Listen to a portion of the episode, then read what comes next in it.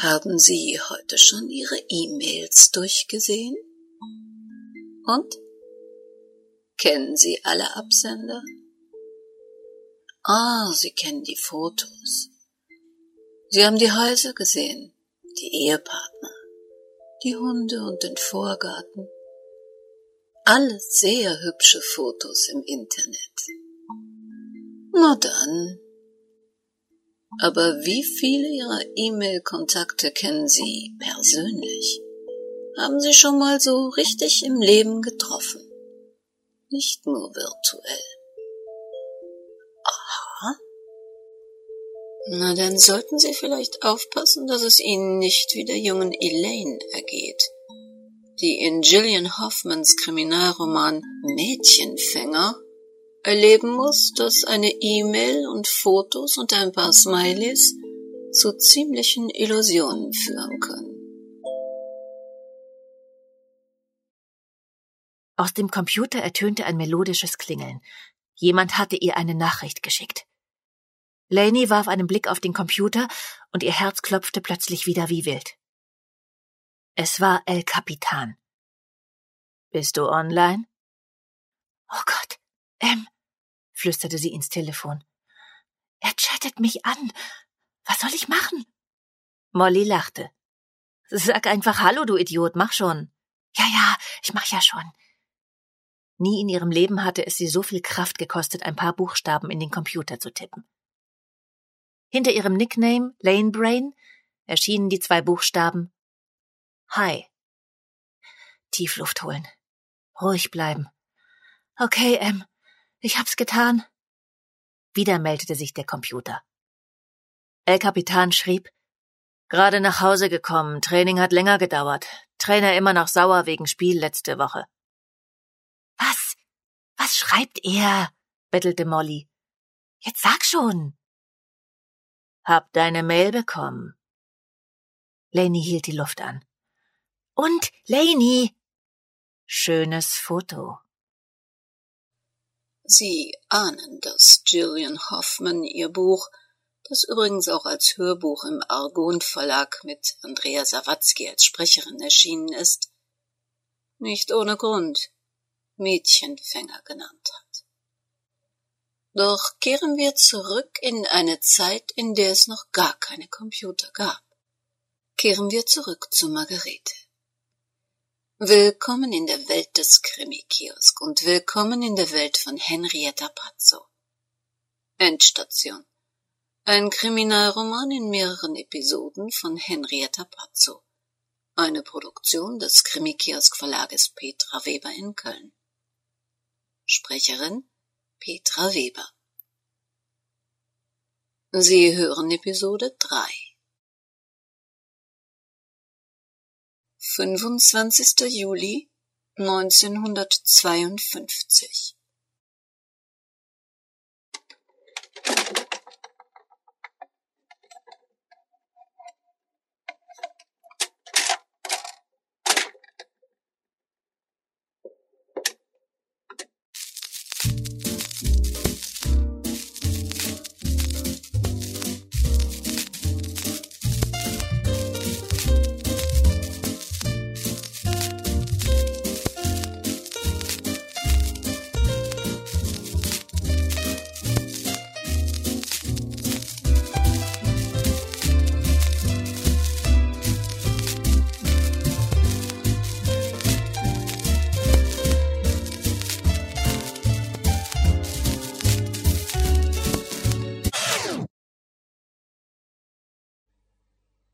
etwas Altes, etwas Neues, etwas Geborgtes und etwas Blaues.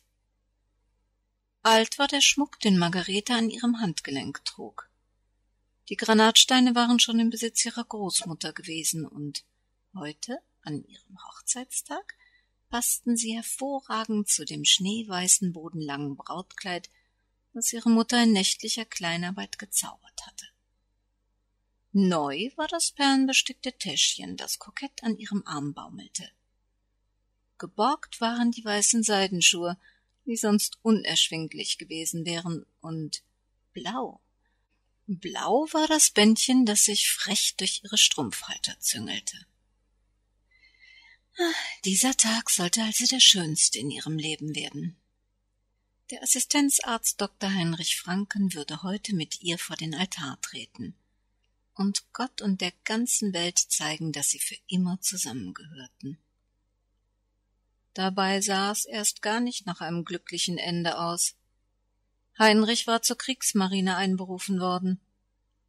Ein U-Boot wurde für lange Zeit sein Zuhause. Das Studium musste warten. Endlose Briefe zeugten von der Einsamkeit und dem Horror, den er durchleben musste. Seine Schilderungen vom Seeleben auf einem U-Boot waren so lebendig, dass Margarete sogar den Schweiß seiner Kameraden riechen konnte – wenn er einen gefährlichen Tauchgang ausführlich in einem seiner zahllosen Briefe schilderte. Als er die schmerzende Stille einer Tauchfahrt mit Schleichgang beschrieb, hielt auch Margarete beim Lesen den Atem an, um kein Geräusch zu verursachen. Ihre Verlobung feierte sie zwischen zwei Einsätzen, mit dem Bewusstsein, dass Heinrich vom nächsten Einsatz vielleicht nicht zurückkommen würde. Als er dann doch wiederkam, war er verändert. Bei einem zu schnellen Tauchgang kippte er bewusstlos um. Zwei Tage kam er nicht zu sich. Erst dann konnte er in ein Lazarett zur Untersuchung gebracht werden. Dem Entlassungsbericht entnahm Margarete, dass der Obergefreite Heinrich Franken durch enormen Druckwechsel körperlichen Schaden erlitten hatte und fortan für weitere Einsätze der Kriegsmarine untauglich war. Dieser Bericht erreichte Heinrich Franken zehn Tage nach Kriegsende und enthielt keine Überraschungen für ihn. Nachdem das normale Leben sich nach den Kriegswirren wieder durchsetzte, nahm auch Heinrich Franken seine beruflichen Pläne, Mediziner zu werden, wieder auf. Mit Beendigung seines Studiums machte Dr. Heinrich Franken Margarete endlich den ersehnten Antrag und legte mit ihr das Datum der Hochzeit fest. Und heute war es soweit.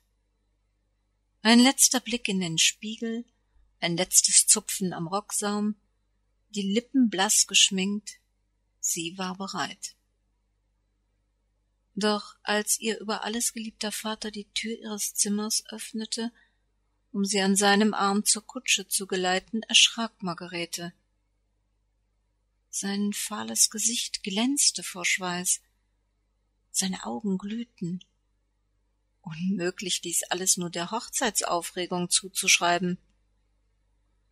Auf Margaretes Drängen, er möge ihr sagen, was ihm fehle, reagierte er unerwartet unfreundlich und gereizt. Auf den Hinweis, dass eine Menge Ärzte zur Hochzeit eingeladen waren und auch Heinrich ihm helfen könnte, schubste er Margarete sanft in die Kutsche und ermahnte sie, ab jetzt nur noch an ihre Trauung zu denken.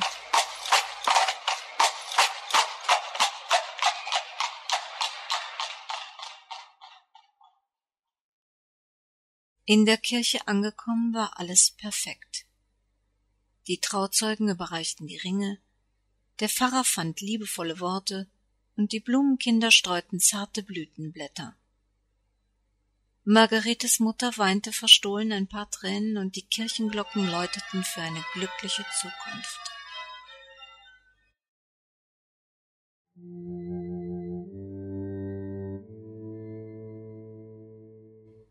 Im Torbogen des Kircheneingangs, unter strahlend blauem Himmel, postierte der bestellte Fotograf gerade die Hochzeitsgesellschaft um das frisch getraute Brautpaar als Margaretes Vater lautlos vornüberkippte.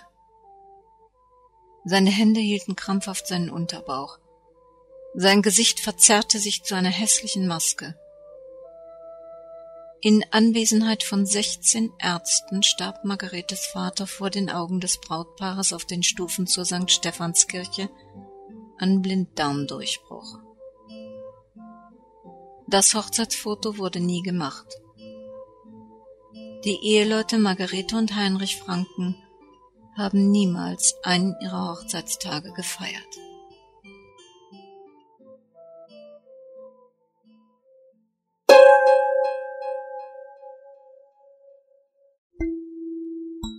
Tja, es läuft nicht rund im Leben von Margarete. Und es kommt noch viel schlimmer. Doch das hat etwas Zeit. Kennen Sie eigentlich schon den begehbaren Krimi in München? Aha. Oder kennen Sie die Miniaturhörspiele in Berlin, die man übers Handy verfolgen kann? Tja, dann haben Sie wohl uns noch immer nicht auf unserer Webseite www.krimikiosk.de besucht. Da finden Sie nämlich nicht nur das Impressum zu dieser Sendung des Krimikiosk Verlages Petra Weber in Köln, Sie finden auch Hinweise darauf, was im Moment in der Krimiszene so aktuell ist. Und wenn Sie schon mal da sind, können Sie auch bei uns über unsere Links einkaufen. Sie wissen schon, Downloads bei Audible, Einkäufe bei Amazon und Libri, Neckermann, Otto Versand, Verkäufe bei Momox, das ganze Programm. Wir bedanken uns wie immer bei EMA für die Hintergrundmusik und bei www.tonpumpe.de für die Musik im Vor- und Abspann. Übrigens, das kleine verknisterte Swing-Stück stammt von Soundsnap Laid Back Swing. Allerdings ohne Knistern. Wir freuen uns auf die nächste Woche. Und bis dahin, passen Sie gut auf sich auf. Das Leben kann sehr kurz sein.